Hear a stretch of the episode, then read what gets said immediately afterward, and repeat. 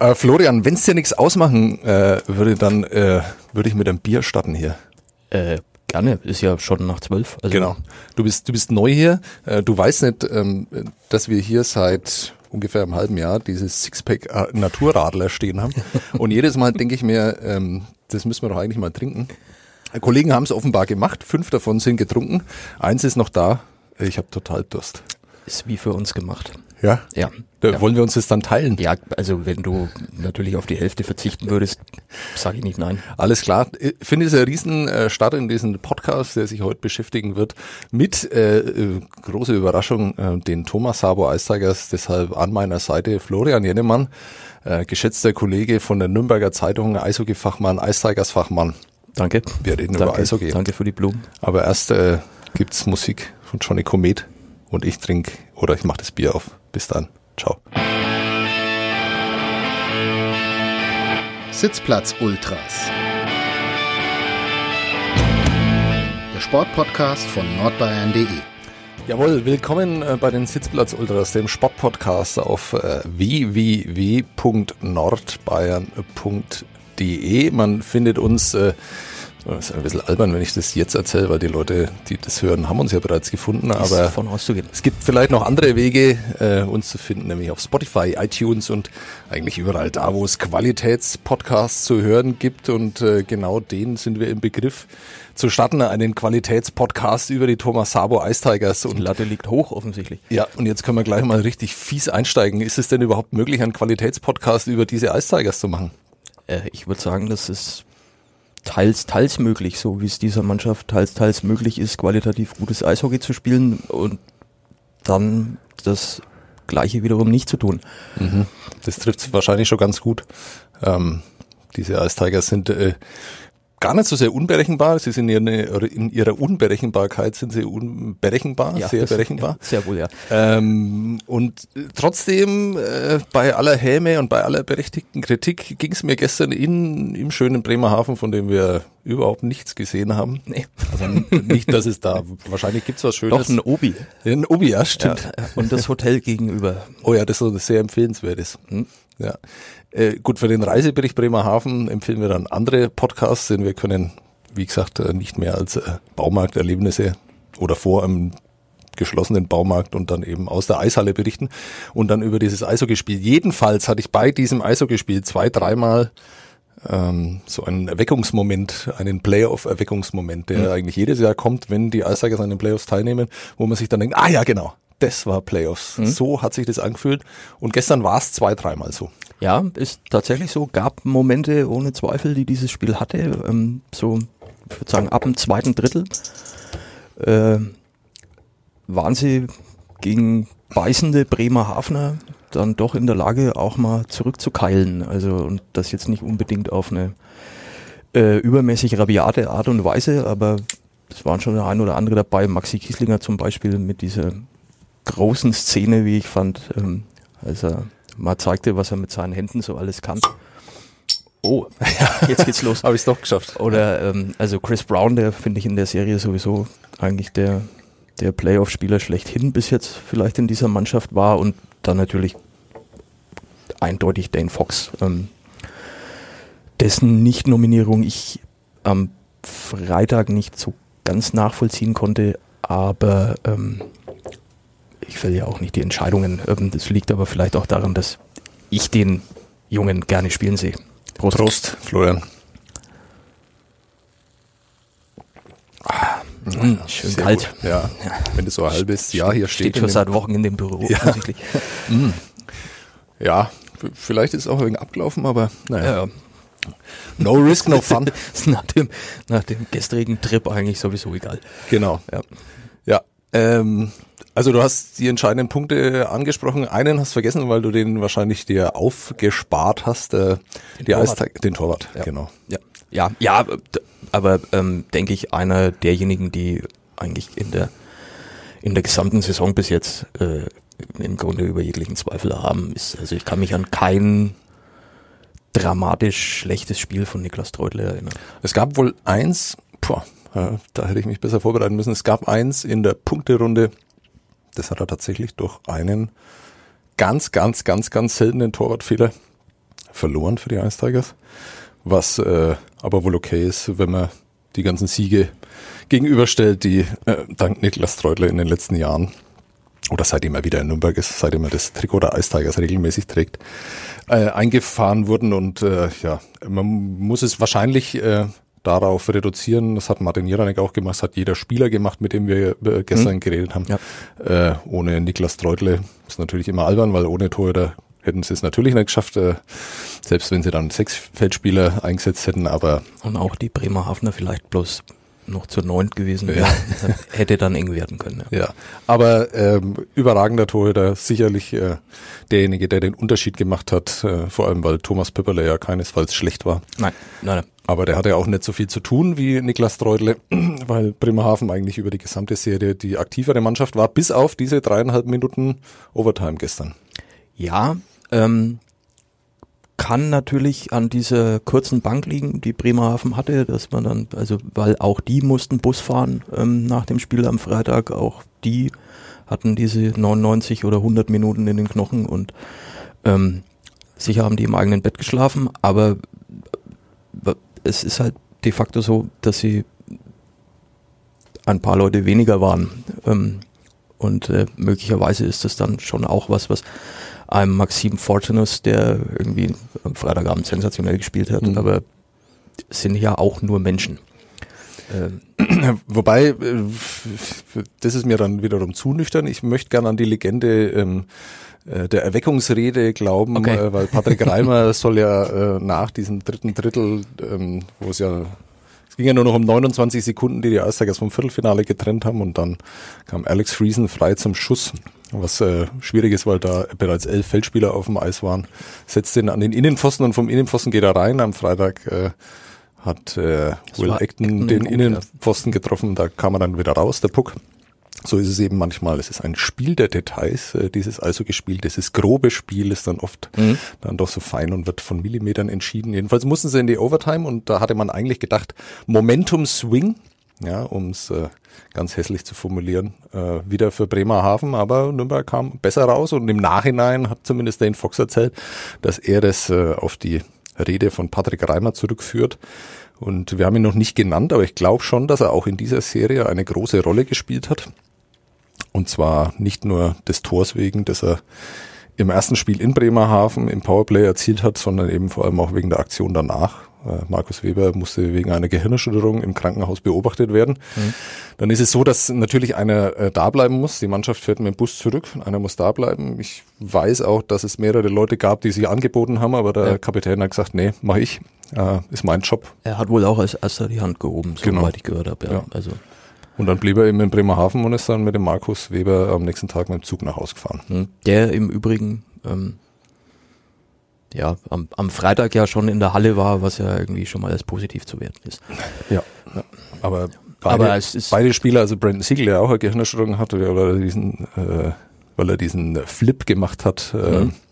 und dann auf dem Eis gelandet ist. Äh, beide äh, sind eben Teil dieses Protokolls, äh, müssen einen strengen Plan befolgen. Ja.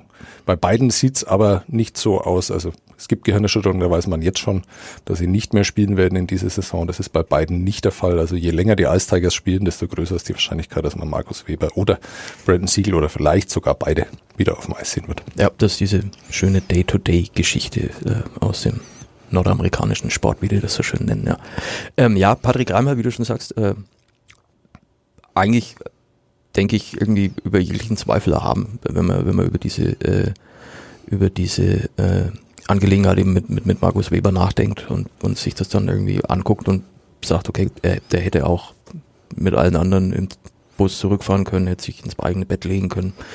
Wollte er offensichtlich nicht. Also ähm, Teamgeist, denke ich, ist er einer derjenigen, der da die ganze Sache irgendwie personifiziert.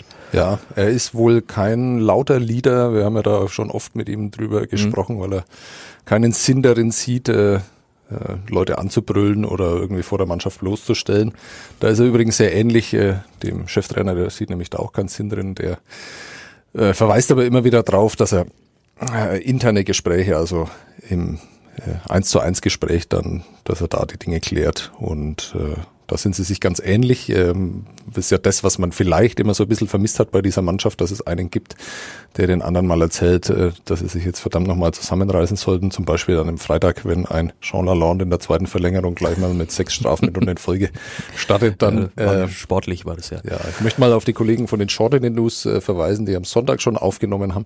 Und ähm, da hat der Kollege Schwickerath äh, etwas geäußert, äh, was sehr, sehr heikel ist, aber ich kann ihn so gut verstehen. Ähm, also was er hat, hat da, er kann sich sowas nur, nein, ich muss, muss vorsichtig sein, dass ich ihm da nichts Falsches in, in den Mund lege, aber äh, also das Wort Wettmanipulation ist, äh, oh. Oh, oh, ist ihm dann gleich aufgekommen. Ja, aber ich meine, so ist, so, so ist es doch. Der, der beginnt mit einer Strafe, sieht, dass der, der Arm hochgeht des Schiedsrichters, wer dem Spieler hinterher gibt ihm noch eine mit ja. äh, geht mit zwei plus zwei raus in so einer Situation als vermeintlicher Führungsspieler. Ähm, was, was geht da in einem Spieler vor? Äh, Habe ich mich am Freitagabend auch gefragt. Äh, kann ich aber weder dir noch irgendjemand anderem beantworten. War für mich eigentlich also hochgradig irritierend ähm, eben gerade, dass er diese zwei Minuten schon hatte und sich dann die anderen zwei auch noch geholt hat und dann nach den Vieren wiederkommt und sich dann eigentlich relativ kurz danach gleich nochmal zwei einsammelt.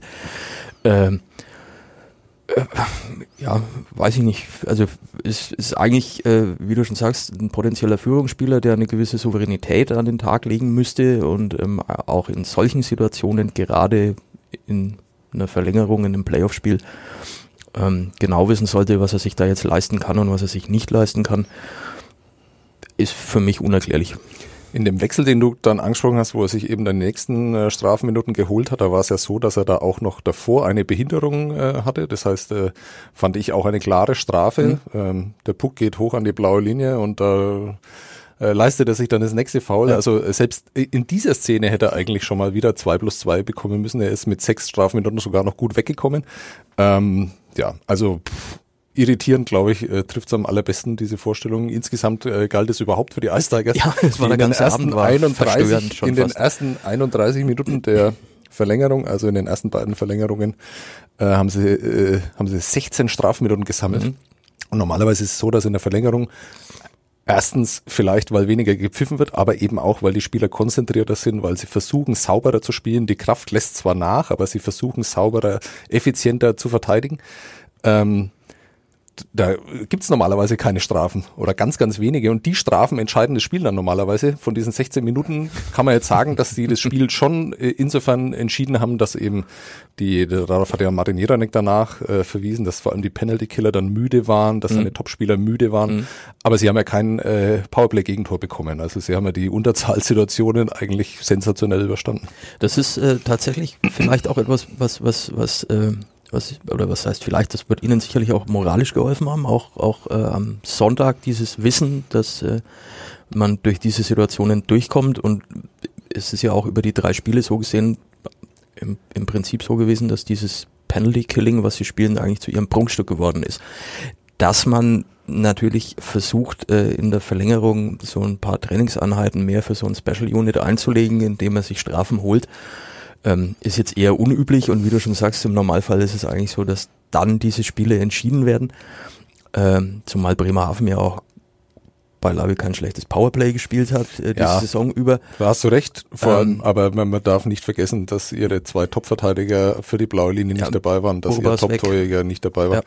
Also bei aller Freude ähm, über diesen, diesen Playoff-Serien über die Qualifikation fürs Viertelfinale darf man nicht vergessen, gegen welche Mannschaft sie da gespielt haben. Mhm. Gegen eine großartig kämpfende, gegen eine äh, sich aufopfernde Mannschaft, mhm. ähm, die eigentlich genau alles bestätigt hat. Also diese positiven Klischees, die man von den Fishtown Penguins hatte, haben sie alle bestätigt. Äh, also man kann nur Respekt haben vor Thomas Popisch und äh, dieser Mannschaft und diesem Kampfgeist. Ja, war, war eine klassische Hut-ab-Geschichte einfach, weil da wird es auch Mannschaften geben, die eben aufgrund dieser kurzen Bank dann, ja, meinetwegen eventuell vorher schon die Flinte ins Korn werfen. Ähm, aber die haben wirklich, glaube ich, habe es vorhin schon mal gesagt, die haben bis zur letzten Sekunde gebissen. Mich hat das mhm. phasenweise wirklich beeindruckt. Man, man muss dann sicherlich auf, auf Nürnberger Seite als Fan wird man das nicht alles gut gefunden haben, ähm, was da der ein oder andere gemacht hat. Ähm, Chad Nearing zum Beispiel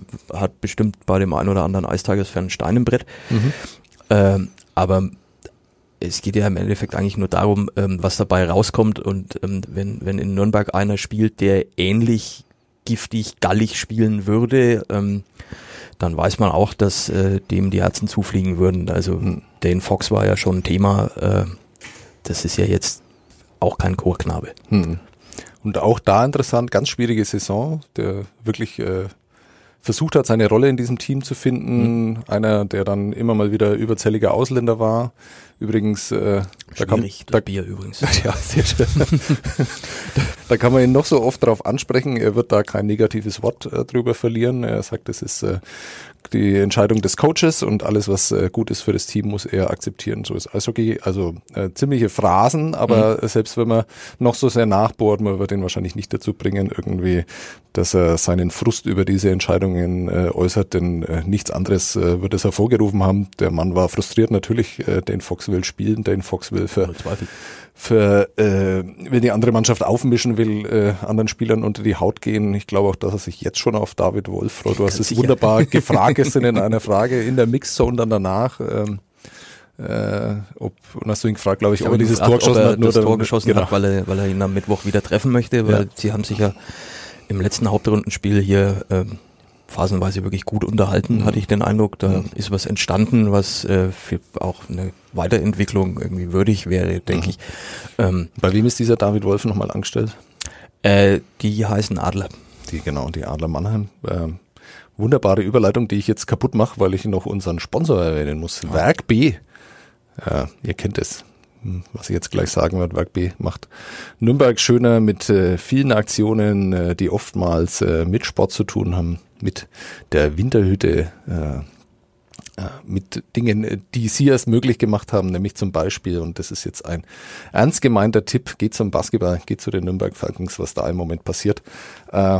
Ist vielleicht noch ein bisschen beeindruckender als eine gewonnene Pre-Playoff-Serie der Ice Tigers gegen äh, die Fishtown Penguins. Da geht's um die Playoffs. Im Moment sieht sehr, sehr gut aus.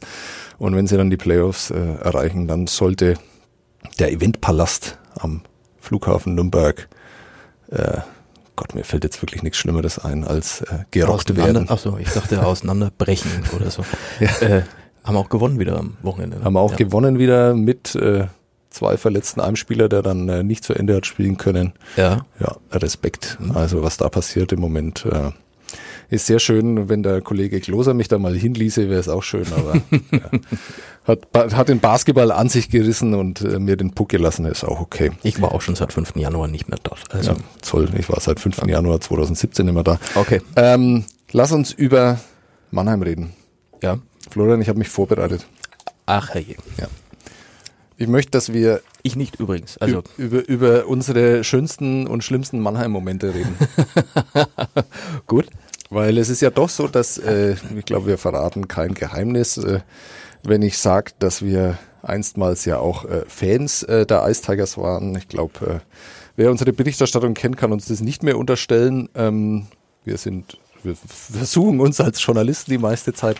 Ähm, wir geben uns Mühe. Ja, es ist aber so, dass Meist. ich mich auch noch an Zeiten erinnern kann, äh, wo ich auch einer derjenigen war, die aus dem Wort Mannheim am liebsten die Vokale weggelassen haben. Habe ich dann später auch nochmal in, ein, in einem Buch über die Ice Tigers gemacht, mache ich immer mal wieder ganz gern. Ähm, um zu verdeutlichen. Ist natürlich einfacher als genau. ähm, um zu verdeutlichen, äh, was zwischen diesen beiden Clubs passiert ist. Ich glaube, das Frustrierendste äh, aus Fansicht äh, in dieser Beziehung Adler Mannheim, Ice Tigers Nürnberg ist äh, dass diese große Rivalität wahrscheinlich doch eher einseitig wahrgenommen wird in Mannheim. Äh, siehst du nicht so? Weiß ich nicht. Ähm, ich halte mich zu selten in Mannheim auf, als dass ich äh, da jetzt irgendwie den, den Einblick hätte, ähm, um das beurteilen zu können. Ähm, ich glaube aber schon, also wenn ich mir, wenn ich mir die Spiele ansehe von den letzten 10, 15 Jahren und die Art und Weise auch, wie, äh, wie da unter den Fans irgendwie eine Rivalität, äh, Rivalität gelebt wird, ähm, dass das auch den Mannheimern auf gut Deutsch nicht komplett am Arsch vorbeigeht. Also ich glaube, dass es ihnen gefällt. Also ich glaube, dass sie Spaß dran haben und äh, das liegt vor allem auch daran, dass die Spiele auch fast immer gut sind. Also mhm. wenn mich äh, Leute, die mit dem Eishockey jetzt eher wenig zu tun haben, die sich das aber mal anschauen wollen, dann fragen wollen, äh, wann sollen sie denn da mal rausgehen, dann sage ich, geht gegen Mannheim, äh, da könnt ihr nie was falsch machen und es ist tatsächlich eigentlich ja, fast auch immer so. Ist, es ist tatsächlich der Regelfall, dass, dass man davon ausgehen kann, dass da äh, dass da äh, Schwung drin ist. Es ja. muss nicht immer Gift drin sein, das ist auch was, was ein Eishockeyspiel nicht immer haben muss. Mhm. Ähm, ich gehe aber schwer davon aus, dass das in den nächsten Tagen ein essentieller Bestandteil Ja, aber glaubst du, dass es so, so wie früher wird? Nein, ähm, ich glaube, dass es äh, insofern nicht so wie früher wird, als dass, äh, das wird man jetzt hier vielleicht nicht gerne hören, ähm, die, als dass die Favoritenrolle natürlich irgendwie sehr eindeutig ist, denke ich, dieses Jahr. Ähm, das kann man von dem Tabellenplatz ableiten. Ähm, man kann jetzt natürlich sagen, kommt die Nürnberger Mannschaft ist aber doch auf dem Papier nicht so äh, schlecht. Ähm, die Tabelle aber wiederum zeigt, wie geduldig dieses Papier dann ist. Mhm. Die, und äh, die Tabelle zeigt eben auch, ähm, wie stark Mannheim war. Mhm. Also Punkterekord, ähm, all solche Dinge, ähm, die die in dieser in dieser Saison aufgestellt haben, ähm, die halt, die finde ich von vorn bis hinten beeindruckend sind. Mhm. Ähm, insofern ist eben die Rolle, die da an Mannheim geht, so dass, dass es eigentlich in erster Linie, glaube ich, darum geht, für die Ice Tigers, äh, die erstmal zu ärgern. Ähm, daraus kann sicherlich was entstehen, aber das wird von Haus aus vielleicht noch nicht unbedingt sein. Mhm. Ähm, du sprichst über die Tabelle. Wenn man jede einzelne statistische Unterkategorie nimmt, mhm. ähm, beherrschen oder dominieren äh, die Adler da auch jede einzelne Statistik, jede ja. einzelne Zahl ist wirklich äh, ist also klarer kann eine Favoriten wie auch beeindruckend. Ja, ja. Ja, Also sie haben natürlich mehr Tore geschossen, schießen 3,73 äh, Tore pro Spiel. Die Ice Tigers sind da ja gar nicht so schlecht. Aber schießen eben 0,7 Tore weniger pro Spiel. Sie bekommen nahezu ein Tor mehr pro Spiel und das, und da sehe ich die einzige, den einzigen kleinen Vorteil, den die Eistigers gegenüber den Adlern haben. Ich glaube, dass äh, tatsächlich Niklas Treutler besser ist als beide Mannheimer Tore, die vielleicht zum Einsatz kommen. Mhm. Ähm, und trotzdem haben die Eistigers ein Gegentor mehr bekommen äh, im Verlauf der Saison. Äh, bei den Fangquoten ähm, sind sie sich sehr ähnlich. Äh, das heißt Treutle äh, und PK und, und Treutle und äh, PK in dem Fall, ja. Ähm, Endras ist, glaube ich, tatsächlich ein bisschen schlechter, okay. was die äh, Fangquote angeht. Äh, also wirklich in jeglicher Hinsicht Powerplay, Unterzahlspiel, also auch in den Kategorien, wo die Eistigers gar nicht so schlecht sind, sind sie klar schlechter als die, die Mannheimer. Ähm, ich behaupte seit einem Dreivierteljahr, seitdem die ersten Spielerverpflichtungen äh, in dieser neuen Zeit unter Pavel Groß getätigt wurden, ähm, dass alles andere als äh, die Meisterschaft äh, für Mannheim eine Enttäuschung oder in Mannheim als Enttäuschung angesehen ja, werden muss. Absolut. Äh, weil diese Mannschaft ist nicht dazu da, äh, in einer Finalserie dann irgendwie zu verlieren und zu sagen, ja, wir haben es jetzt probiert und nächstes Jahr, nächstes Jahr sind wir dann so weiter, haben wir dann die Reife. Das ist ja, keine junge Mannschaft, nein. sondern das ist eine routinierte Mannschaft. Das ist eine sehr, sehr klug zusammengestellte Mannschaft, was ja in Mannheim auch nicht immer der Fall war. Und da war äh, viel Augenmaß dabei diesmal. Ja. ja, und dann haben wir noch äh, diesen einen Mann vergessen, äh, den man in Nürnberg eigentlich äh, gern vergessen will, aber nicht vergessen kann, äh, der nämlich hinter der Bande steht. Pavel Groß heißt er. Und der auf der Tribüne saß am Freitag und ähm, wie ich fand, äh, man guckt ja dann da gelegentlich mal rüber, wenn man, wenn man weiß, dass der Mann da sitzt und ähm, er saß uns ja nun eigentlich fast direkt gegenüber, ähm, über die Eisfläche rüber. Ähm, Mike Pellegrims ähm, neben ihm mit, mit einer Mappe hat äh, fleißig Notizen gemacht, man hat sich viel ausgetauscht. Ähm, und ähm, das ist ja ein Gespann, was schon lange funktioniert. Und ich hatte aber auch den Eindruck, dass äh, Pavel Groß irgendwie an diesem Spiel am Freitag Gefallen gefunden hatte. Mhm. Also die sind sicherlich auch nicht umsonst äh, bis zum Spielende geblieben. Man hätte sich ja auch nach dem Drittel, Drittel sagen können, okay, das, was wir sehen wollten, haben wir gesehen. Jetzt setzen wir uns ins Auto. Wir haben auch noch ein bisschen was zu erledigen in den nächsten Tagen. Ähm, aber äh, das, das zeigt, finde ich, auf der einen Seite seine Akribie. Ähm, und ähm, zeigt auf der anderen Seite eben auch trotzdem, ähm, wie ernst Mannheim Nürnberg mhm. wahrscheinlich nehmen wird. Mhm. Ich glaube das auch. Äh, auch das äh, haben mir die Short in the News äh, vorweggenommen. Äh, bisschen anders als München, äh, die ob ihre Feierroutine und ihrer Meisterschaftsroutine vielleicht, äh, gut, die haben jetzt natürlich einen sehr harten Gegner im Viertelfinale, aber ähm, die haben so vielleicht so ein bisschen eine andere Herangehensweise. Ich glaube, dass Pavel Groß das äh, in Mannheim sehr gut schaffen wird, äh, dass er wirklich äh, dieses berühmte und äh, was mich wahnsinnig langweilt, dieses äh, Spiel zu Spiel äh, werden sie, äh, so werden sie denken, so werden sie es angehen. Ähm, gut, davon sprachen die Ice Tigers gestern nach dem Spiel natürlich auch. Gut, den Ice Tigers bleibt aber auch wirklich, Aussage, bleibt aber auch wirklich überhaupt gar nichts anderes übrig. ja. Äh, weil äh, das wäre doch sehr vermessen, äh, jetzt bereits mit dem Finale zu planen. In Mannheim kann ich es ob die Dominanz in dieser Saison durch, könnte ich es durchaus verstehen, wenn da einer sagt, naja, Nürnberg Zehnter, äh, so wie die spielen.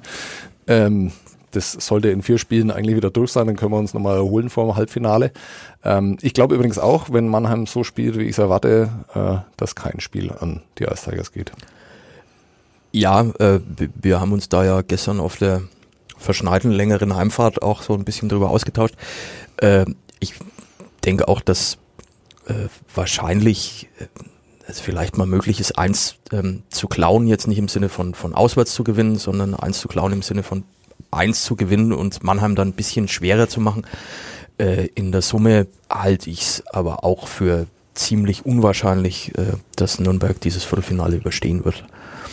Ähm, nicht zuletzt eben, weil diese, diese Mannheimer Mannschaft, äh, wie du schon angesprochen hast, in der Qualität äh, derart ausgeglichen ist, eben auch vom von äh, Moritz Seider in der Verteidigung, der ja äh, nicht umsonst, wie man in der Saison gesehen hat, als, als Riesentalent gilt und über kurz oder lang vermutlich in Nordamerika landen wird, sondern halt auch ähm, die Ben Smiths und und und und ähm, also Hutala, Letivori, ähm, für die ich ja so ein bisschen Nerz habe, weil ich mhm. ja für skandinavisches Eishockey irgendwie mich schon sehr begeistern kann.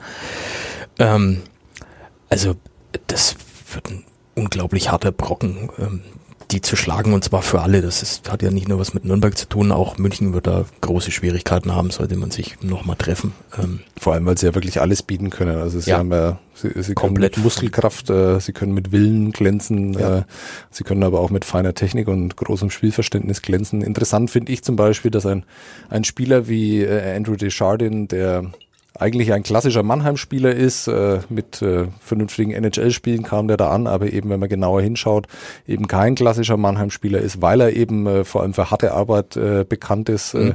der dann da ein Jahr spielt und dann äh, jetzt zu einem überragenden DL-Spieler geworden ist. Ja. Äh, einer, der natürlich da auch, äh, nachdem er in der NHL ja vor allem dritte und vierte Reihe gespielt hat und da ganz andere Aufgaben hat mhm. übernehmen müssen, der vielleicht auch in diese neue Rolle hat hereinwachsen müssen und äh, der jetzt äh, fantastisch spielt und der Pavel Groß äh, dann natürlich äh, Ben Smith, das sind alles so Spieler, die eigentlich äh, viel mehr können als, als eben nur scoren. Äh, und äh, ja, da gab es ja in Wolfsburg auch so einige, ja. die genau das gemacht haben. Ja. Und äh, die, die sehe ich jetzt in diesem Mannheimer Kader eben auch wieder. Äh, auch die beiden Finnen oder vor allem der eine Finne in der Offensive, den du angesprochen hast. Der andere ist zum Verteidiger des Jahres gewählt worden, äh, was mich auch kein bisschen überrascht hat, weil äh, wenn man sich die Vita dieses äh, kleinen Finnen in der mhm. Verteidigung anschaut, Lechti Vuori. Lechti Vuori. Ja, ähm, äh, das ist nicht überraschend, äh, vor allem ist es einfach klug, dass solche Spieler mal in die Liga geholt worden sind, weil sie die Liga tatsächlich besser machen. Ohne NHL-Spiele, ohne den ganz großen Namen, aber eben mit viel Erfahrung aus der finnischen Liga, äh, läuferisch stark wie eigentlich jeder finnische Erstligaspieler äh, und dann auch eben einer, der so ein Powerplay organisieren kann, der ganz klug spielt, der gar nicht so aufregend spielt, aber der eigentlich fast alles richtig macht. Ja, das ist diese, also er, er verkörpert schon auch irgendwo ähm, dieses, dieses finnische Spiel, dieses, dieses einfache, sehr schlaue, strukturierte, smarte mit Auge. Ähm, deswegen denke ich, ist, ist diese Wahl auch keine falsche gewesen. Also er, in, in seiner ersten Saison, es gibt ja dann auch gut an Eisflächen und solche Geschichten müssen, müssen sich Skandinavier hier ja nicht gewöhnen, aber mhm. ähm, Mannheim ist jetzt auch nicht Finnland. Da ist es nicht das halbe Jahr dunkel, da muss man sich auch was dran gewöhnen. Äh, ähm, Mannheim ist nicht Finnland, war jetzt so ein Beckenbauer. Ja. Wenn ich nicht so müde wäre, wäre ich da jetzt voll drauf eingestiegen. Mannheim ist nicht Finnland. Ja. Da ist es auch nicht das, ganze Jahr dunkel. Das glaube ich jetzt auch zum Beispiel gar nicht. Ist mir, ist mir, ist mir, ja, ist, ist mir jetzt irgendwie vielleicht auch, auch ich bin nicht ganz ausgeschlafen. Ja. Wir fangen wahrscheinlich jetzt dann langsam an, Blödsinn zu reden. Ja. Ähm, ja, Mannheim ist, da ist es, ist es ja auch nicht unteranken für die Freunde von El Bandi. Ähm, ich glaube schon, dass da öfter die Sonne scheint als, als meinetwegen in Finnland. Nein, worauf ich eigentlich hinaus will, ist, dass es ja kein Selbstläufer ist, so jemanden aus Finnland zu holen, eben äh, wie Letivuori, wie, wie Hutala. Ähm, und, und man weiß, dass die in Finnland äh, funktionieren, was ich in, im Zusammenhang mit, mit einem Sportler irgendwie eigentlich immer ein Scheißwort finde. Aber ähm, und äh, Ja, es gab eben auch genug Skandinavier, die hier in der sehr kanadisch- und nordamerikanischen nicht Gepäckliga nicht geklappt funktioniert hat. haben. ne? Genau. Und ähm, insofern äh, ist es ist es schön, weil es eben auch äh, schön ist zu sehen, dass dass das klappen kann, weil diese Liga vielleicht auch so einen Input aus anderen Ecken der Welt mal ganz gut vertragen kann. Da bin ich vollkommen bei dir. Lass uns äh, in die fürchterliche Vergangenheit schauen. Ja. Das ist die neunte Playoff-Serie, äh, in der sich Mannheim und Nürnberg gegenüberstehen. Mhm. Achtmal äh, hat es es bereits gegeben. Das Ergebnis war immer dasselbe. Ja, ist äh, immer nur in eine Richtung ausgegangen. Das ist ist, ist richtig. Ja. Äh, äh, Kannst du dich spontan an, was, was ist spontan dein großer Mannheim-Moment? äh, positiv oder negativ? Ja, es gibt ja nicht viel Positive. Ähm, also mein, mein spontan ähm, hätte ich zwei, also positiv, fangen wir mal positiv an, weil über negative werden wir wahrscheinlich über mehrere reden können. Ähm, ich erinnere mich an das äh, vierte Finale im Mannheimer Friedrichspark. Mhm. Ähm, Nürnberg, 1999. genau, Nürnberg führte. Ähm, und zwar in Mannheim und war irgendwie gefühlt äh, in dem Moment deutscher Meister, auch wenn sie es dann nicht geworden sind, aber für ein paar Minuten ähm, hatte, hatten die mitgereisten Fans auch so irgendwie so ein, so ein, so ein Gefühl offensichtlich, dass sie dann auch rausgelassen haben. Und ähm, dass diese Mannschaft um, um Momesso, Jeranek und Miller, äh, Lundell und wie sie alle hießen, Gabe, ähm, dass die dann da noch zu stoppen gewesen wäre, das glaubte, glaube ich, in dem Moment keiner. Von daher war das wahrscheinlich der schönste Moment äh, in der Nürnberger Playoff-Historie gegen Mannheim, weil, weil das so ein, so ein, so ein äh, Hauch von Sieg äh, hatte, der dann ja nicht zustande kam. Weiß ich nicht, vielleicht sehen das andere anders, aber das war, glaube ich, so mein, mein positiver Playoff-Moment.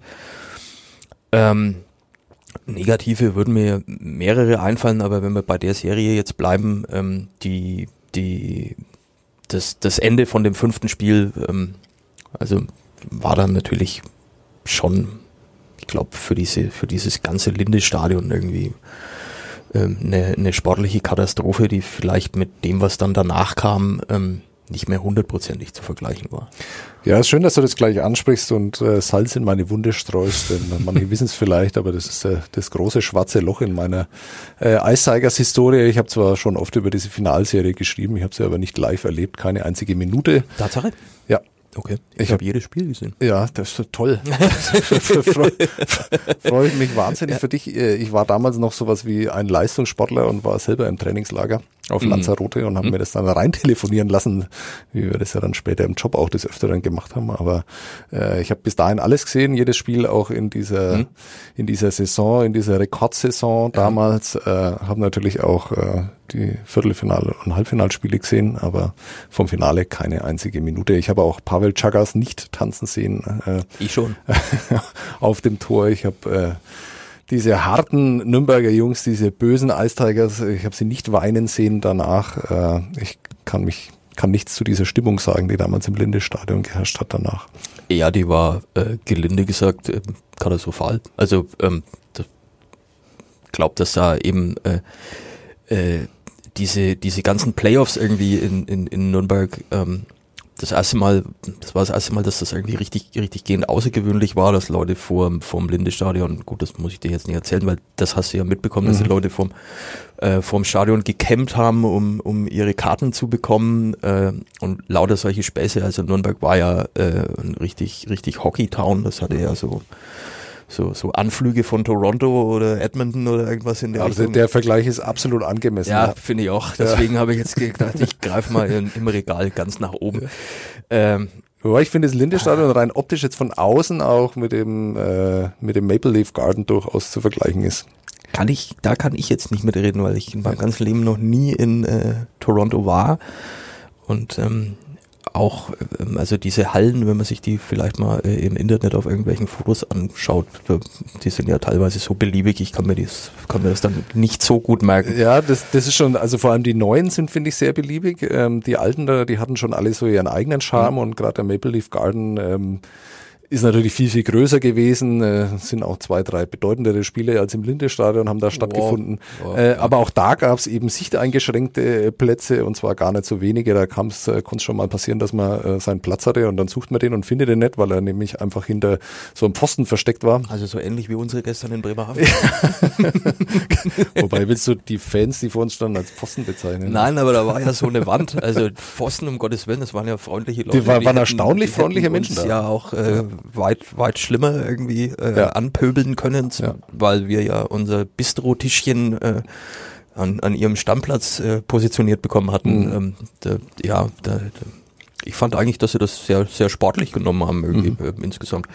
Ähm, ja, was ist jetzt kommen wir vom Maple Leaf Garden über Bremerhaven dann vielleicht auch, genau. auch zu deinen ähm, zu, zu meinem Mannheim-Momenten, äh, weil und der ist, äh, auch wenn ich ihn nicht äh, live miterlebt habe, ähm, schon sehr lange her, 1996, erste Playoff-Serie mhm. zwischen Mannheim und Nürnberg. Auch äh, was legendäres, ich habe damals nur die Heimspiele gesehen. Mhm. Äh, äh, deshalb legendär, weil im Nürnberger Tor ein Weltklasse-Torhüter stand, ja. äh, der da noch nicht Niklas Treutlich hieß, weil der war da.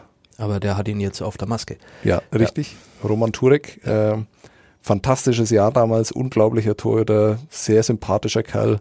Äh, Tolle Maske. Ja, Jahre, Jahre später hat er dann nochmal in Nürnberg vorbeigesehen äh, mit mit Budweis, glaube ich, in einem ja, Vorbereitungsspiel. Ja, ja, einmal war er noch da. Ja. Super Typ, sehr, sehr gemütlich, äh, fantastische Frisur. Also man kann, man kann nicht aufhören, Positives über Roman Turek äh, zu sagen. Und der hat damals äh, Mannheim eben all, doch als klaren Favoriten in dieser Serie unfassbar genervt. Ja. Ähm, und das Ganze ging dann so weit, dass es damals in einer Best of Five äh, eben auch in die Verlängerung ging. Und damals war es Markus, nicht Toni Kehle, der mhm. die Großchance hatte, nämlich vor dem leeren Mannheimer Tor das Tor nicht getroffen hat. Also äh, da war es vollkommen klar, äh, im Achtelfinale Nürnberg schafft die große Überraschung. Äh, die Leute haben sich schon umgedreht und haben dann äh, feststellen müssen, dass der Puck doch nicht im Tor war, sondern daneben. Und dann war es ein äh, Mensch, der auch diesmal wieder eine Rolle spielen wird, nämlich tatsächlich Pavel Groß, der damals den äh, Overtime-Winner geschossen hat für Mannheim. Und das ist dann doch schon einigermaßen erstaunlich, dass dieser Mensch, der die Ice Tigers Fans und eben auch die Spieler so derart genervt hat, noch als Trainer von Wolfsburg, äh, auch als Kapitän von Mannheim damals mhm. noch, ähm, dass der, der so viel Leid über diese Eishockey-Stadt Nürnberg gebracht hat, dass der jetzt da äh, grinsend auf der Tribüne sitzt, um sich äh, auf den Viertelfinalgegner seiner, seines großen Meisterschaftsfavoriten äh, vorzubereiten. Ja. Also ja, äh, der hatte Spaß, er fand ja sogar den Twistman großartig. Ja, genau. Fotografiert dafür hat er mittlerweile eigentlich schon. Obwohl er hat ihn wahrscheinlich zum ersten Mal gesehen, wohingegen ja. ihn die meisten anderen Leute ja schon sehr viel öfter gesehen ja, haben. Nichts gegen den Twistman. Nein, nein, um Gottes Willen. Ähm, ja. Es ist nur äh, die, der Überraschungseffekt ist für jemanden, der regelmäßig in der Arena ist, eben ein überschaubarer ja. und Pavel weil, Groß wird ihn noch nie so wahrgenommen haben. Ja, ja. ja also ich möchte jetzt da, wie gesagt, nicht den Mann in die, in die falsche Ecke stellen, mhm. wer, wer Spaß an ihm hat. Er ist ja auch kein unsympathischer Kerl. Also der Twistman. Ähm, ne? ich finde auch, ich, ist, äh, äh, äh, auch das kann man jetzt natürlich mir wieder falsch auslegen. Nein, ich, ich finde auch Pavel Groß irgendwie auf seine Art ähm, nicht unsympathisch. Nein, absolut nicht. Äh, äh, auch diese, weiß nicht, ob du das äh, mitbekommen hast, als Thomas Popisch äh, sich äh, über ein Foul beschwert hat, äh, für das er dann natürlich auch hat blechen müssen. Hm. Äh, und dann Pavel Groß mal erklärt hat, warum es Quatsch ist, die Schiedsrichter dafür verantwortlich zu machen, weil die Manager diese Linie vorgegeben haben. Ja. Ähm, das war ein, einer der wenigen großen Pressekonferenzmomente dieses DL, DL-Jahres. Ähm, also ich finde ihn auch also sportlich ist er ohnehin über jeden über Zweifel jeden erhaben. Zweifel in dieser Liga. Ja, äh, großartiger Trainer, der ziemlich genau weiß, was er da macht. Äh, da bin ich mir nicht bei allen Trainern so sicher. äh, keine Anspielung. Äh, ah, hätte ich nie so verstanden. äh, aber äh, ja, doch, also pa Pavel Groß, äh, da weiß ich auch gar nicht, äh, was ich ihm Negatives unterstellen sollte. Ist, äh, in Nürnberg unterstellt man ja dann gern, dass er äh, seine Wolfsburger Spieler dazu angestiftet haben soll, dass sie eben ähm, Schwalben machen. Äh, ja, also ich glaube, äh, das kann man sich sparen, solche Unterstellungen, wenn man da keinen Beweis für solche Vermutungen hat. Äh, vor allem gab es ja auch auf Nürnberger Seite immer mal wieder Spieler, die etwas schneller gefallen sind. Äh, da wäre Ja. ich sehr, sehr vorsichtig mit solchen Unterstellungen. Nein, ich, glaub, ich denke auch, dass das irgendwie am, am, am, am Thema vorbeigeht. Das ist im, im, in der, im Prinzip ist, also jeder Einschlag in diesem Spiel tut weh. Ähm, der eine mehr, der andere weniger. Äh, aber ähm, nicht jeder Wolfsburger, der sich da hingelegt hat, ähm, hat sich hingelegt, damit er sich hingelegt hatte. Also, oh, das habe ich aber noch relativ gut irgendwie gelöst Mhm. hinten raus. Ne? Ähm, also ich denke auch nicht, dass da, dass da Vorsatz irgendwie dabei ist. Ja, und dann dazu, äh, ich bin heute noch der Meinung, dass das Haskins-Foul an äh, Jamie Pollock eben kurz vor den Playoffs damals, äh, dass das keine äh, Absicht damals war. Es war sehr, sehr unglücklich, Ja, äh, hat auch mit einer Gehirnerschütterung geendet. Äh, für Jamie Pollock war auch äh, keine, Eher die Kategorie Unfall. ja, Ja. richtig. Und äh, gut, äh, dafür, dass äh, war es jetzt, ich, ich, ich weiß es immer nicht, ich krieg's immer nicht mehr durcheinander, äh, krieg's immer wieder durcheinander. Dieses berühmte Hackentrick-Tor war, glaube ich, äh, äh, Haskins wurde Ja. dann aber Norm Milley äh, zu äh, Ja, da gab es zugerechnet. Durcheinander. Und da kann Pavel Groß nochmal auch nichts dafür, Nee. dass äh, die Schiedsrichter das damals übersehen haben. Ne, er hat ihn nicht reingekickt, er hat dem Schiedsrichter nicht die Augen zugehalten. Ja. Also insofern, nein, äh, Ja. kann man ihm nicht als Nachteil ankreiden. Ja, ich will noch eine äh, Szene herauspicken, die in dieselbe Richtung geht, nämlich äh, wo es darum geht, äh, das große Trauma der Ice Tigers-Fans, die sich eigentlich grundsätzlich immer benachteiligt fühlen äh, von Schiedsrichtern, die sich immer Das ist aber, glaube ich, irgendwie bei allen Vereinen Äh, so. oder? Könnte sein, aber ich kann es nur bei den Ice Tigers tatsächlich beurteilen. Natürlich äh, gibt's die Hey-Schreier in nahezu jedem Stadion. Äh, in Iserlohn vielleicht ein bisschen äh, mehr als woanders. Ähm, aber tatsächlich sind sie ja überall. In Bremerhaven sitzen sie auch. Ja. Äh, bei uns sitzen sie direkt neben der Pressetribüne. Vielleicht die lautesten. Vielleicht die lautesten, ja. Die beeindruckendsten in, in ihrem pathologischen Zustand. Ja, Ja. diejenigen, die am ehesten noch die Möglichkeit haben, an den Schiedsrichterbeobachter irgendwie ranzukommen, was ähm, Ja. in der Art und Weise, wie das da manchmal vorgetragen wird, vielleicht auch nicht immer Ja. den europäischen Geflogenheiten entspricht. Ja, sehr schön formuliert. Ähm, ich möchte an die Serie, die gar nicht so aufregend war, äh, 2015 Mhm. erinnern. Die letzte Serie, in der sie Mhm. aufeinander getroffen sind, ist eine von den vielen Serien, die relativ klar ausgegangen ist, äh, nämlich äh, 4 zu 1 für Mannheim. Es war die Serie, wo äh, ich damals mit Curtis Foster nach dem Spiel geredet habe und gefragt habe, ob er nach Nürnberg geht. Er hat gesagt nein und hat mir aber mit äh, seinen Augen zu verstehen gegeben, dass wir uns nächstes Jahr wiedersehen. Ja, äh, ich erinnere mich, ich stand daneben. bei den, bei den Ice Tigers, aber deshalb habe ich da noch in Erinnerung, äh, sie sind dann später auch Meister geworden. Äh, also Curtis Foster ist mit Mannheim, das war das letzte Mal jetzt äh, für die Adler äh, eigentlich äh, für Mannheim wahrscheinlich eine unerträglich lange Zeit. Äh, sind jetzt auch schon vier Jahre, in der sie keine Meisterschaft äh, haben feiern können. Mhm. Und das meine ich äh, tatsächlich gar nicht so hämisch, sondern äh, das ist eben so der Anspruch in Mannheim. Aber ist- im ersten Moment ein bisschen sowas. ja, mag ja sein, aber äh, natürlich ist in Mannheim jedes Jahr das Ziel, äh, Meister zu werden. ja Und dafür, dafür gehen die aufs Eis. ja, und wenn sie drei Jahre in Folge eben nicht Meister werden, dann muss man das wohl auch als Enttäuschung ansehen. Ähm, und damals äh, kann ich mich eben noch sehr gut dran erinnern, dass äh, im fünften Spiel, das dann geendet hat mit einem 4 zu 3 Overtime-Sieg, äh, dass es da eine typische Mannheim-Szene nämlich gab. Die Sache mit Prinz hinterm Tor. Genau. Ja. Prinz äh, versucht äh, Jochen Hecht, äh, nee, versucht einen anderen Mannheimer aufzuhalten glaub schon, und wird, wird geblockt von Jochen Hecht. Richtig. Und, äh, das ganz klare Behinderung. Eine Behinderung. Genau, ja, richtig, weil äh, David Prinz natürlich keinen Puck hatte, er war ja Mhm. verteidigender Spieler, wird geblockt äh, von, äh, von Jochen Hecht, ganz klares Foul. Äh, Prinz kann dem Spieler Mhm. nicht folgen, der legt den Puck vors Tor, da steht einer und schießt ihn rein. Ja.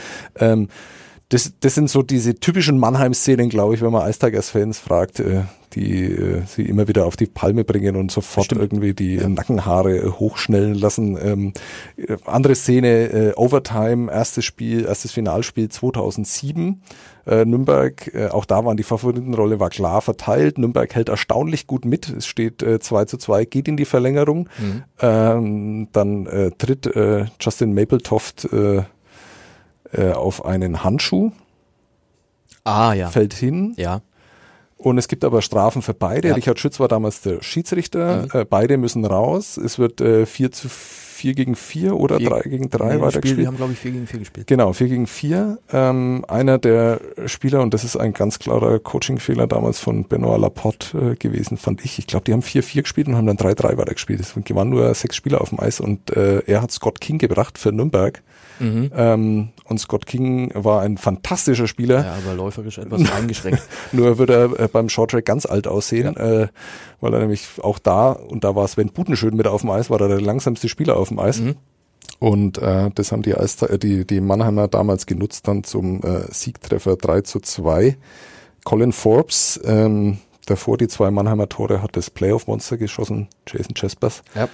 Der sich in zwei aufeinanderfolgenden ähm, Serien gegen äh, Nürnberg äh, diesen Titel erworben hat damals, weil er nämlich jedes Mal mehr als einen Punkt pro Spiel gemacht hat. Äh, ich fand ihn fantastisch in beiden Serien. ja. Großer Spieler. Ja. Ja.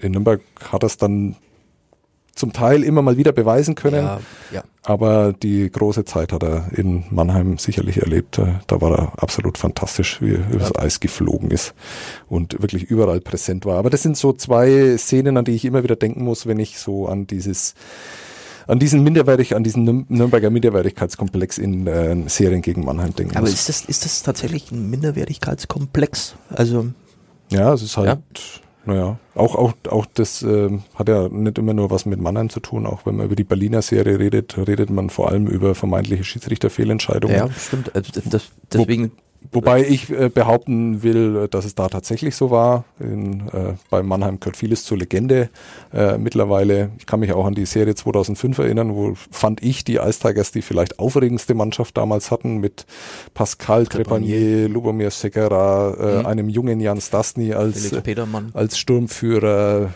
dem berühmten Lasso Köpitz. Lasso äh, Köbitz, ja. der, der bei uns tatsächlich mal so in der Zeitung stand, nicht im Sportteil, Lasso Köpitz. der damals war auch die ein, Westernseite damals, Ja, äh, schwedische Westernseite. einen, einen wichtigen Overtime-Treffer in Mannheim geschossen hat. Ähm, die Serie ging damals 4 zu 2 für Mannheim aus. Natürlich hat Nürnberg nicht gewonnen, äh, aber da äh, habe ich noch gut in Erinnerung diese unglaublich, um es ganz positiv und wohlwollend zu formulieren, clevere, abgezockte erste Mannheimer Sturmreihe mit René Koppé, Jochen Hecht äh, und Devin Edgerton, die Äh. diese etwas junge, etwas verspielte Nürnberger Mannschaft äh, wirklich vorgeführt haben damals. Ja, die wussten genau, was sie machen müssen.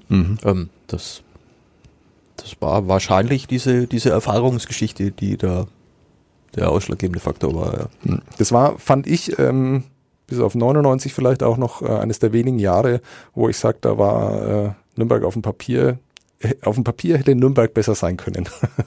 ja, ja, ja, schön formuliert. ja, Ja, würde ich zustimmen. ja. Das war damals, ähm, das habe ich noch so in Erinnerung, dass ich das sehr, sehr schade fand, dass es damals äh, zugunsten von Mannheim ausging. Die Spiele waren äh, bis auf ein 0 zu 4, äh, bei dem Nürnberg äh, zu Hause 37 zu 27 Schüsse hatte, aber trotzdem 0 zu 4 verloren hatte, waren die äh, alle relativ knapp.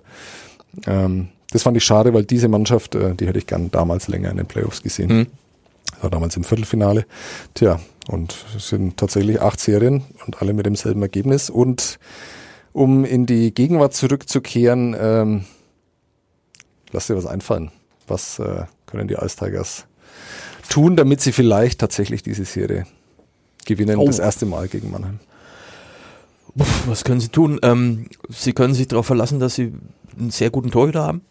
Ähm, sie können sich daran aufrichten, dass sie eine sehr starke Unterzahl gespielt haben äh, gegen Bremerhaven und das, wie wir bereits vorhin angesprochen haben, nicht gerade selten. Ähm, daraus können sie sich ähm, auch ableiten, dass sie, dass das natürlich, das muss ja meiner Meinung nach ähm, der, der Moral auch irgendwie einen Schub geben, ähm, wenn du eben in der, in der Verlängerung äh, so oft ähm, diese, diese Penalty killst. Ähm, sie können, sie können sicherlich äh, sich auch daran orientieren, dass sie, also natürlich, sie sind Zehnter geworden. Wir, ne, vom, vom Papier her ist es eine bessere Mannschaft und das müssen die eigentlich auch wissen. Ähm, sie müssten es halt auch mal dann durchgängig zeigen, dieses Konstanzproblem, das sie haben. Ähm, das werden sie gegen Mannheim definitiv in den Griff kriegen müssen, weil äh, Schlingern wirst du dir in der Serie nicht leisten können. Also entweder du, du ziehst dein Ding komplett durch ähm, oder du bist mehr oder minder chancenlos. Ich habe noch ein bisschen Hoffnung zu bieten. Ähm, es ist ja so, dass äh, wir über den Fox geredet haben, mhm. Niklas Treutle, über Patrick Reimer geredet, wir haben über Spieler geredet, äh, die voll im Playoff-Modus sind, ja. die alles auf dem Eis gelassen haben, was sie zu bieten haben. Ja. Es gibt aber auch ganz viele Spieler, bei denen das noch äh, lange nicht zutrifft. Äh, Luft wäre bei dem einen oder anderen da. Genau, und ähm, da kann man natürlich sagen, okay, wenn sie sich vielleicht doch irgendwie von dieser Playoff-Dynamik anstecken lassen, von diesem Mannschaftsgeist, den man ja gestern tatsächlich gespürt mhm. hat, wir beide haben ihn gesehen, äh, als die Spieler dann zurück in die Kabine kamen. Das ist keine ja. Mannschaft, äh, die sich hasst oder die nicht gern zusammen Nein. aufs Eis geht, die Nein. nicht gern auch noch eine Playoff-Serie oder vielleicht noch zwei oder drei Playoff-Serien miteinander verbringt. Äh, die verstehen sich gut. Äh, und gestern fand ich das erste Mal auch, dass man wirklich über die fast gesamte Spielzeit gesehen hat, dass sie auch äh, bereit sind, alles füreinander zu tun. Ja. Auch ein Sean Lalonde hat äh, am Sonntag bis auf den Fehler vor dem 0 zu 1 äh, wieder sehr viel besser gespielt, sicherer, natürlich disziplinierter. Mhm. Äh, ist auch schwer möglich, äh, noch, noch undisziplinierter, undisziplinierter zu spielen. Äh, Obwohl Will das auch spannend gewesen wäre zu sehen wahrscheinlich. Ja, Will ja. Acton ist mir nicht aufgefallen, was äh, fast schon ein Lob ist, weil ganz oft fällt er ja mit seinen äh, ja, gewagten Pässen äh, mhm. eher negativ auf, mhm. äh, auch mit seiner Körpersprache. Das kann ich jetzt nicht sagen. Positiv ist er immer noch nicht aufgefallen. Ähm, er hatte ja natürlich am Freitag seine Szenen, hatte er auch diesen, diesen, diesen Innenpfostenschuss. Ja. Ähm, Wäre auch ironisch gewesen, wenn genau er dann äh, das ja. Spiel entschieden hätte. Ohne Zweifel. Ähm, und dann gibt's eben auch noch äh, einen Spieler wie Brandon Buck, äh, der fliegt. Der vielleicht am meisten äh, Luft noch nach oben hat, äh, der in den letzten äh, 15 Spielen in der Punkterunde ein Tor und zwei Assists äh, äh, zu bieten hat. Das, äh, das ist seine Maßstäbe schon ja. etwas dürftig. Genau. Ja. Und auch der hatte ja immer wieder, wir haben uns gestern darüber unterhalten, wie er, wie er das macht, hm. seine Dynamik, seine, hm. du nennst es Handlungsschnelligkeit, das ja. trifft auch sehr gut. Ja, und er, wie gesagt, er flog, also er, der hat natürlich auch ein unheimliches Tempo. Ja. ja. Ja, aber es ist noch überhaupt nichts dabei rumgekommen. Also es ist äh, große Ineffektivität, obwohl er mit Chris Brown wirklich einen fantastischen Spieler an seiner Seite hat, mit äh, Jason Best einen, auch, einen ja. Spieler an seiner Seite hat, äh, dem er auch wirklich überhaupt nichts vorwerfen kann, der sich da auch reinhängt, äh, äh, der alles versucht, der auch immer wieder seine kreativen Momente mhm. hat. Ähm, ja. Der unheimlich viel läuft. Ja, und das ist das Erstaunliche eigentlich, dass es bei Brandon Buck dann immer noch nicht gelungen ist, ihn mitzuziehen. Äh, und dann gibt es noch einen Spieler, bei dem ich mir sein Leistungstief nicht erklären kann, äh, weil äh, der zwar auch immer wieder seine kurzen Phasen hatte seine Spiele, wo er nicht gut war, aber so wie Philippe Dupuis bisher in diesen äh, Playoffs spielt, das ist äh, unglücklich. Ist mit unglücklich noch sehr vorsichtig äh, umschrieben. Äh, also wenn man sich überlegt, dass äh, wirklich drei, vier Spieler, die zu den besten Spielern der Ice Tigers äh, zählen sollten, nicht die besten Spieler sind, ja. dann hat diese Mannschaft ein doch noch erstaunlich äh, großes Potenzial. Zumal sie das war, war, fand ich relativ bemerkenswert, was, was äh, Dan Fox dann da eben hinterher mit diesem wunderschönen Hut auf dem Kopf mhm. irgendwie vor der Kabine noch erzählte, ähm, dass sie dass sie diese diese Bremerhaven-Serie nehmen sollen als etwas, was sie was sie quasi jetzt für die Playoffs äh, er hat es Aufwärmen genannt mhm. ähm, ähm, und dass sie äh, dass sie eben ähm, jetzt gut vorbereitet werden oder, oder eine Vorbereitung hatten auf das, was jetzt noch kommt und dass sie diesen, diesen Sieg aufsaugen und mitnehmen wollen. Das ist natürlich auch was, was, was ihnen eigentlich nochmal einen Schub geben müsste. Und was sie Mannheim tatsächlich auch voraus haben. Was sie in Mannheim voraus haben. Mannheim kommt kalt, mehr oder weniger, hm. ne, mit einer Pause drin. Jetzt weiß man, die sind tief besetzt, wenn die sich ein bisschen ausgeruht haben. Das kann natürlich auch zum Vorteil werden, kann aber, das wird vielleicht am Mittwoch schon zeigen, auch so sein, dass sie sich da erstmal reinfinden müssen, wohingegen die Nürnberger eben mit diesen zwei Verlängerungen und all den Nebengeräuschen, die da so waren, ähm, schon ja, das ein oder andere mitgemacht haben, was ihnen zugutekommen kann. Lass uns noch ganz kurz über eine Sache reden, die ich ganz wichtig finde. Ähm, ich rede zu viel, was? Nein, nein, überhaupt nicht. Äh, es ist so, dass ähm, dass ich auch glaube, dass äh, die große Chance der Ice Tigers äh, vielleicht bereits am Mittwoch besteht. Natürlich sind sie müde, natürlich sind sie vielleicht auch mental müde von dieser Pre-Playoff-Serie, weil sie doch mit den zwei Verlängerungen, auch mit dem knappen Spiel am Mittwoch zuvor anstrengend war. Mhm. Äh, zehrend war. Und Beine. Genau, aber sie kommen eben auch mit diesem positiven Gefühl, eine Playoff-Serie gewonnen zu haben, da rein. Ich glaube, die große Chance der Ice Tigers besteht am Mittwoch bereits, mhm. äh, wenn sie die ersten tja, zwei Drittel vielleicht äh, überstehen, ohne äh, dass sie äh, uneinholbar im Rückstand liegen. Ja. Äh, man kennt diese Stimmung auch in Mannheim, wenn die äh, Fans dann meinen, sie müssen das Spiel beeinflussen, plötzlich stehen alle auf und 30 Sekunden später fällt das Tor. Auch an solche Szenen kann ich mich äh, sehr, sehr oft erinnern. Also auch da spielt das Publikum eine große Rolle und ja. genau darauf will ich hinaus. Also die Ice Tigers sind von äh, den Fans heute Nacht, äh, und zwar reden wir da von der Nacht von Sonntag auf Montag, äh, sind auch Menschen, die sehr wahrscheinlich am Montag früh aufstehen müssen, sind sie empfangen worden. Es waren mhm. nicht so viele wie äh, damals äh, nach dem Spiel, nach dem Seriengewinn in Augsburg, aber ja. ist ja auch völlig klar, weil es noch sehr viel später in der Nacht war als damals, äh, weil Augsburg natürlich auch sehr viel äh, näher war und äh, geringfügig, ja. Genau, und jetzt muss man sich das überlegen, dass nach dieser ja doch eher bislang immer noch enttäuschenden Saison, äh, dass sich da Fans hingestellt haben, um ihre äh, Lieblinge zu feiern, als sie mhm. dann nach Hause gekommen sind, um ihnen vielleicht auch ein positives Gefühl zu geben, um ihnen zu zeigen, okay, äh, wir glauben an euch, äh, wir gehen jetzt weiter mit den, in den Playoffs mit euch da durch. Ich fand auch auch erstaunlich, dass da am Freitag 6800 Zuschauer da waren. Ja, ich fand die Stimmung gut. War nicht selbstverständlich. Ja. War nicht selbstverständlich, absolut. Äh, es ist auch so, dass die Playoffs nicht ganz billig sind. Da gab es auch noch genau. einen Zuschlag dann dazu. Äh, Natürlich gibt es Dauerkarteninhaber, sie haben viele Dauerkarten mhm. verkauft, äh, aber 6800 Zuschauer hat mich überrascht. Viele Leute ja. sagen, da muss jedes ausverkauft sein. Also ein Pre-Playoff-Spiel gegen Bremerhaven hätte mich doch sehr gewundert, wenn es ausverkauft gewesen wäre. Ja, ja. Ich bin mir aber relativ sicher, dass am Freitag, selbst wenn es vielleicht nicht ausverkauft ist, aber dass die Stimmung wieder sehr, sehr gut sein wird in Nürnberg.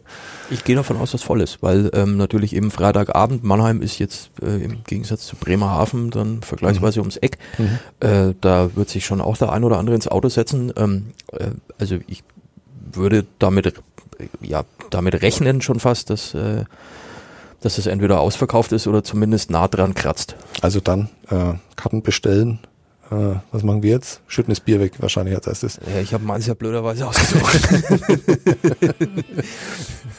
also äh, ja, vielen Dank, wir, Florian. Wir gehen jetzt arbeiten. Wir gehen arbeiten, ja. ja. Haben noch einiges zu tun. Mhm. Du sehr wahrscheinlich auch. Ja, ein bisschen. Ähm, umso netter ist es, dass du dich äh, zur Verfügung gestellt hast. Gerne. Ich äh, hoffe, ich habe nicht so sehr gelangweilt.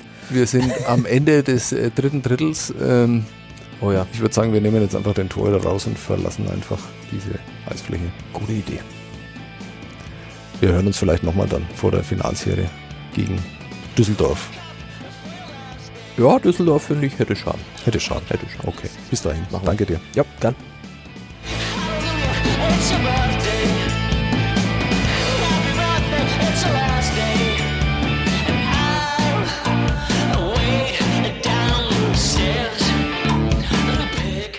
Mehr bei uns im Netz auf nordbayern.de